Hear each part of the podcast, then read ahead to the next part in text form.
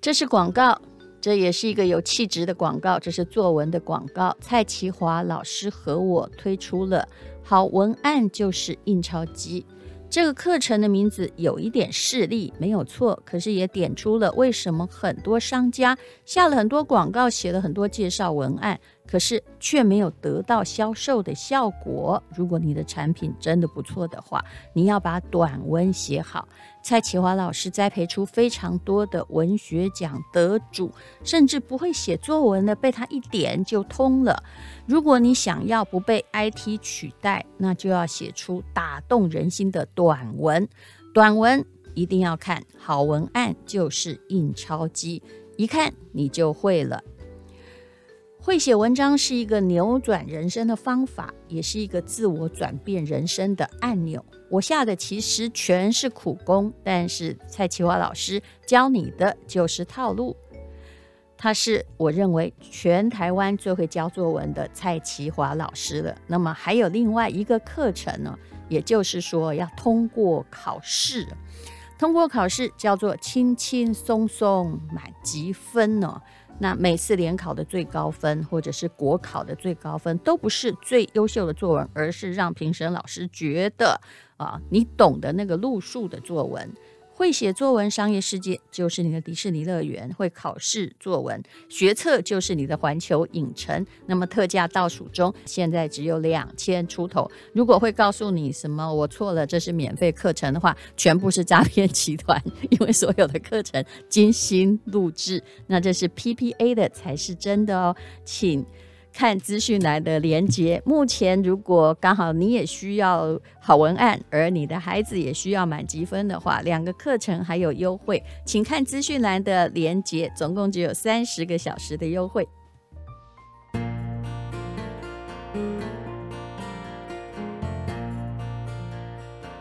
今天是美好的一天。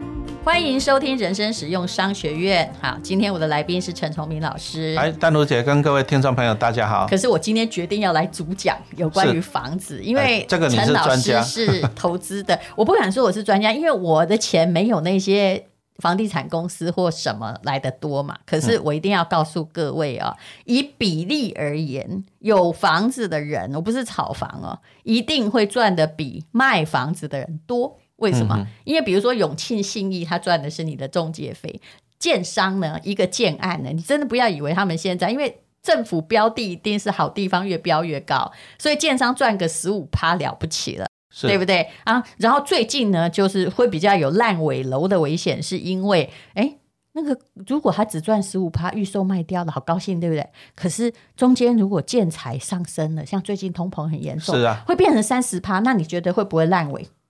哦，那当然也是有可能啦，所以就是他那个杠杆做太大了。所以，那你请问你要挑什么？你一定要挑大家的，对不对？但也大家的也不保证不会倒哦，哈。像大陆倒的就最大家的那家哦，是就是恒大地产哦。但是最近又有一个怪现象，为什么我请陈老师来讲呢？因为他对经济很有概念呢，也就是短期与长期问题。我想请问陈老师哦，我觉得那个呃。陈老师说他跟我学房子，我觉得有个概念，我就只好把你当成你那个少年巴菲特来问哦。那请问哈、哦，股票哈、哦，如果以投资的长短期而言，股票是长期还是房子是长期？我觉得都很长呢，因为都是要看着整个经济的成长。但是如果以变卖度而言，啊，那当然股票比较短啦、啊。当然，对不对？啊、但如果我们叫你存股，也都是你要长的。你去赚那个台积电哈，就赚个二十块，没有意义嘛。哈，有人六十块买，哎、嗯，七十块买，九十块卖的，我们看过很多人，嗯、对不对？对对对，你要好公司，你要长投才有利益。那房子更是，所以我一直说。在做中介或者是做建商，他短期拥有而卖掉的人，其实他就只赚了那一部分的短短的小额的资本利得。嗯、哼哼，那真正赚的是谁？其实都是时间效益。嗯比如说，啊、我常看到哦，在杭州南路或者是那个中正纪念堂，还有师大附近有一些老房子，都是很多都是老师的房子。嗯哼哼，他们就是因为他没搬走，或者是在那儿租人，所以呢，他可以从那个可能民国七十年了，一间公寓不到一百万，对不对？哈、然后一直放到后来变一千万。或者是还有人放到变一亿的。是，其实算起来呀、啊，我说真的，也没有投资股票来的多。如果你选对的话，你可能会赚更多、哦。只是因为你赚的是什么？你不能看总额，我赚了九十趴。你要看那个时间的效益，除起来那四十年，嗯、恐怕呢，今年我省起波够趴啦。嗯嗯，所以房子你想赚钱，应该是长期，对不对？可是我最近看到很多，因为我也有访问投资客啊，我觉得，但我说不听啦。也就是说，大家都期待在长期的东西上赚得短期的暴利，你觉得有可能吗？嗯、房子比股票更不可能。哦，一般来讲，其实投资人哦，有时候为什么说觉得说房子你会抱得比较久？因为股票太好进出了。对。哦，股票太好进出，所以说有些人你如果心性不定啊，不像我们这种台积电可以抱三十年，中芯金抱十几年的，很多人一看到你手会痒，我自己也会痒。所以说我常常觉得，投资之前你先了解自己。那你如果说你的比较适合那种长期稳定的，你不想看它波动太快的。其实房地产也是一个好的投资、啊，但是你要有足够的钱哈，而且因为它哈，你会套在那里很久，你要有买就有那个打算。长期投资哈，房地产刚刚单独讲，假如说五趴嘛，是不是？对对，其实就我跟你讲哦，你把那个年限来除哈，复利五趴你了不起了。哎啊，但是其实啊，有一个重点就是，其实你买房子，其实我是相信啦，其实报酬率会超过这五趴，为什么？因为你没有付房租。因为你是第一个没有付房租是对的，第二个因为你是贷款去买，其实就是一个杠杆。对，杠杆。好，啊，你杠杆，比如说你付三十趴的钱，你买到整个，啊，你增值是整个一百趴在增值。是，这是数学上的原理，当然我用的就是一般老人家哈，他们都实缴实收，对对，是就是他们一次就是有了一个钱，然后贷款很少，后来都慢慢还完了。这些人哈，好，那呃，可是最近有一些现象，就是说为什么我要跟就是像股票一样，我觉得要长期做的，你不要短期做。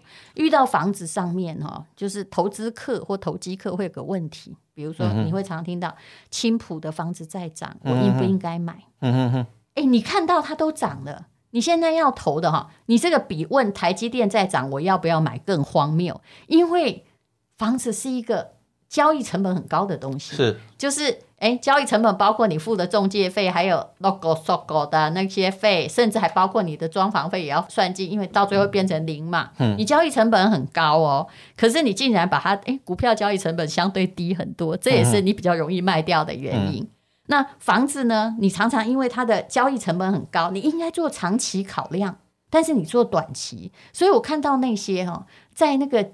就是最热的时代去买哈，某些哎，我不能讲那个地区啊，就是某些很就超级蛋白区，嗯，是。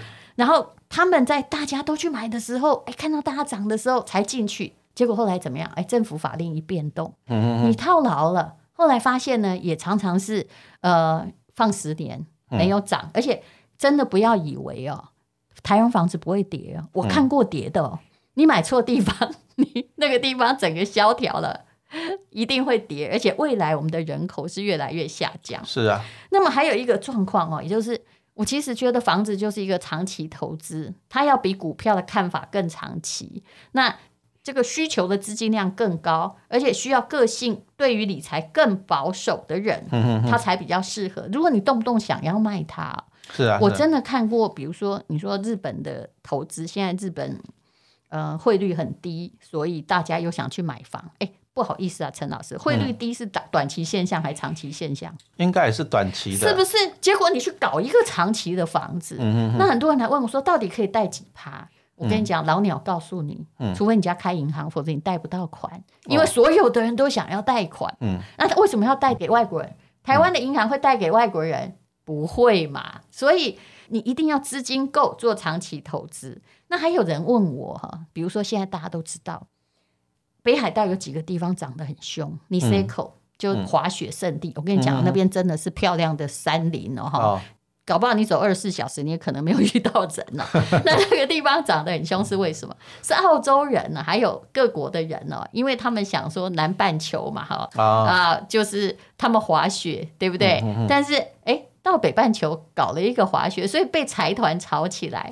那你到底有多少钱？你钱很少啊。嗯、结果现在的房地产的中介，我实在不想挡人财路，可是不得不讲，嗯、他就跟这些人说：“啊，我们投资一个滑雪圣地。哎，你知道吗？那个滑雪的别墅卖的有多贵？卖的比东京快到千鸟渊那个价格啦，皇居附近，然后叫你买穷乡僻壤，告诉你说，如果你经营民宿哦，那遇到疫情怎么办？会有八趴，而且你真的不知道日本法律。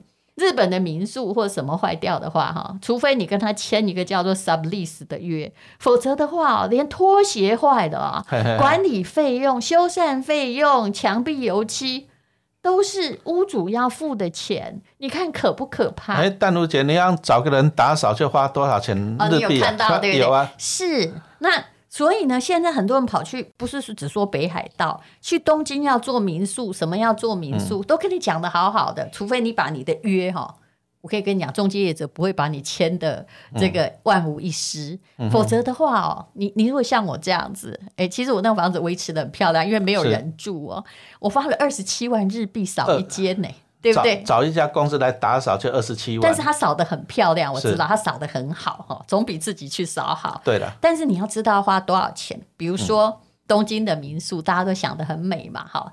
你知道东京的民宿，我曾经之前我是踩过坑的哦。嗯。比如说我有一间房子两房的，他们觉得很好，然后就跟我签约，签了一年，还好我只签一年呢。嗯。第一个月暑假给我三十万日币，哎。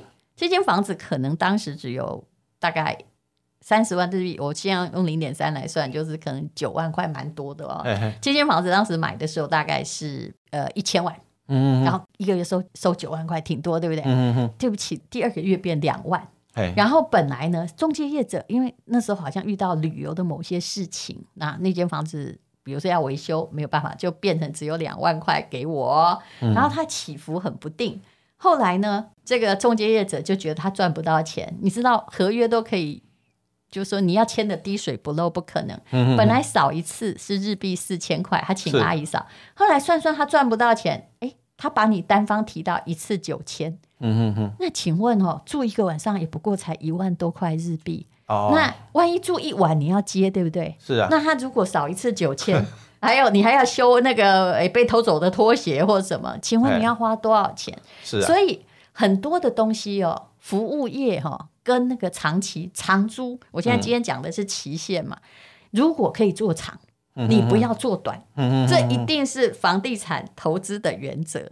还有，你看到现在人家财团在炒北海道，然后你就去买跟风，嗯嗯嗯。其实你刚好就是那最后一只老鼠，所以这就是我后来只要问我问题，我说我不再讲了，我不出现了，呃，因为我不是中介，我只买自己公司的资产，当然、嗯、我背后可能有一个小财团之类的，啊、可是不是我自己的钱。但是为什么？因为你做长期投资，你不能鼓励短期的投机，嗯、因为这样会把所有的钱都放入险境，你不知道你会套多久。对呀、啊，嗯。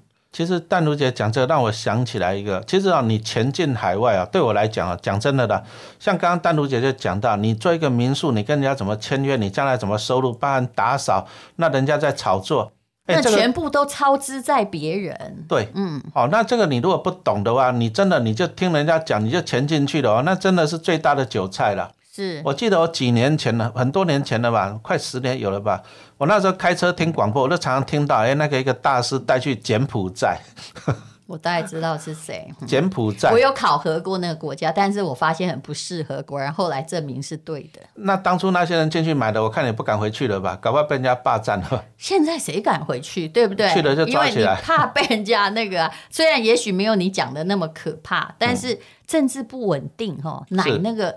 国家最差的因素，嗯、但你知道日本什么好处吗？嗯、哼它虽然是一个衰退国家，它政治相当稳定，啊、管谁做都一样。可是啊，说真的，钱少不能去，你一定要规模化的运作嘛。嗯、所以，嗯，你想想看，光请一个日本会计师多少钱？我们公司的，嗯连打扫都超乎你的可怕的程度，哎，还要请个司法书士哈。多少钱？啊、还有要请一个，有时候遇到事情还要找律师。哦，你不知道打个 在日本不要乱告人家，别开玩笑，很多钱的、啊。还有呃，要找个合法中介啊，收租金你要付多少钱？这不是一个人可以做，所以是啊，大家都没有想到很久远的东西。比如说，你说现在日币便宜，你就去买房子。刚刚有问陈老师，便宜是短期现象嘛，嗯、对不对？我们先不要管汇损，其实你长期做一个公司是不应该管汇率的，你必须要有其他的方式，比如说你同时做生意，你让钱出来，你不能在那里领来领去。现在国际之间的汇兑真的很困难，你必须要投别的东西，就你还有别的，比如说你同时还有一个，诶，日本的。呃，代购好了啊，哦、你你要这样子，你整个钱才转得动，不必想在那里赚资本利得。对。可是很多人就只有那一间，那一间哦，会把你搞得非常的麻烦。你一定要用公司的运作，否则就会啊，有的还舍不得。我看过一个例子，嗯、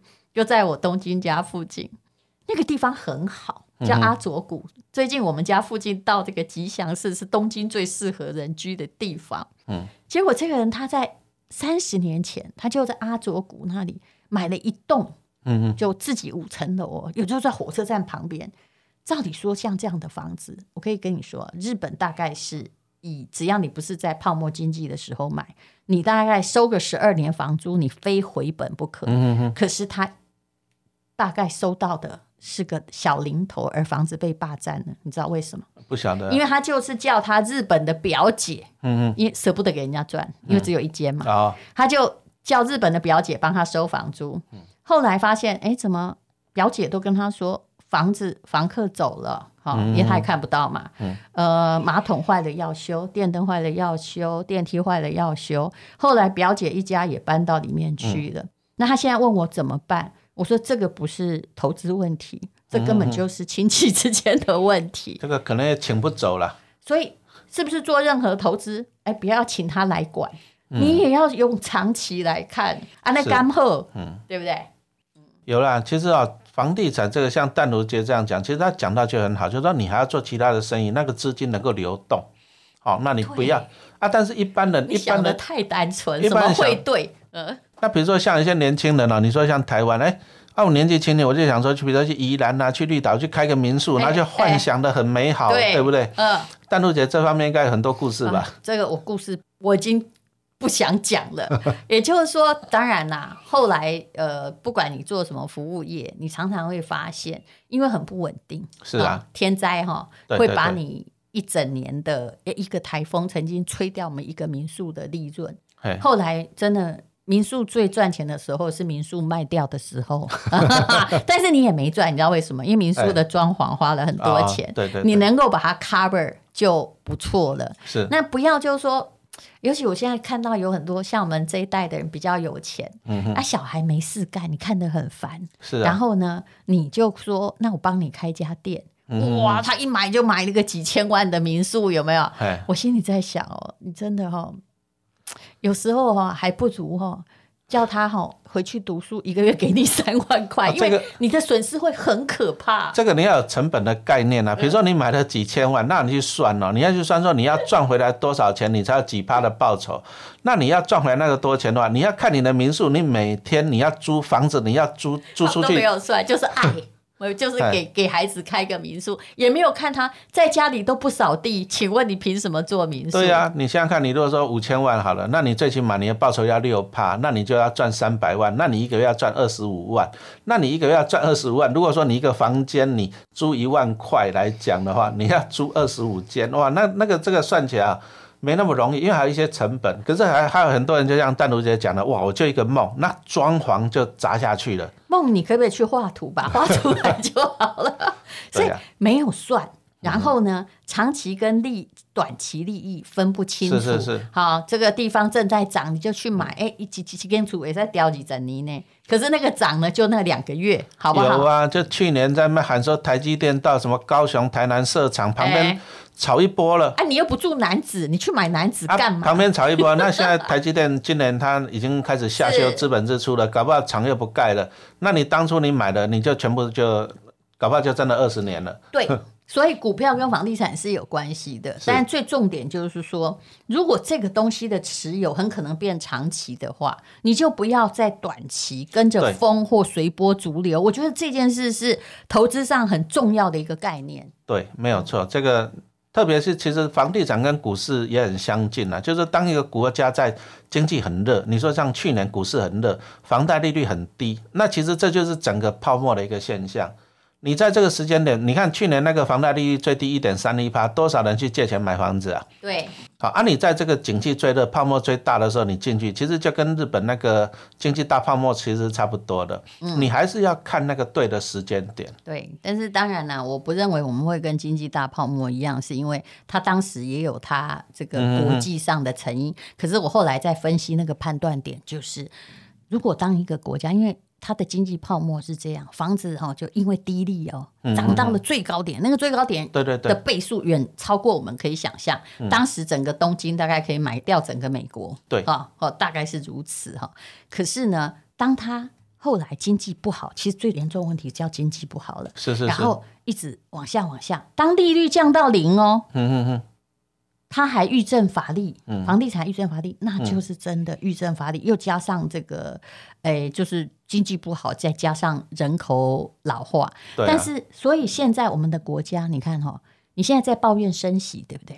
我说真的，缓缓的升息，表示你经济还有在，你还 OK。是，是是。你看日本现在敢不敢升息？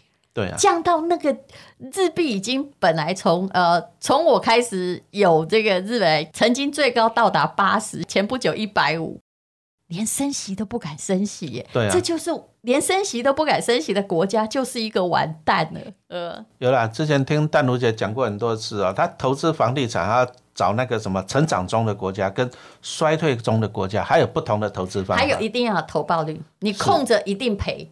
赚资本利得哈，赚不了太多的。对，嗯，好，那非常谢谢陈老师哈，这个陪我讲这个长期跟短期，我相信用这个来考虑哈，你只要说，哎，这是一个必须会套很久的东西，但短期我要不要跟进？我的答案就是完全不要，是没有错啊，除非你钱太多。OK 啊，谢谢收听人生实用商学院，谢谢大家。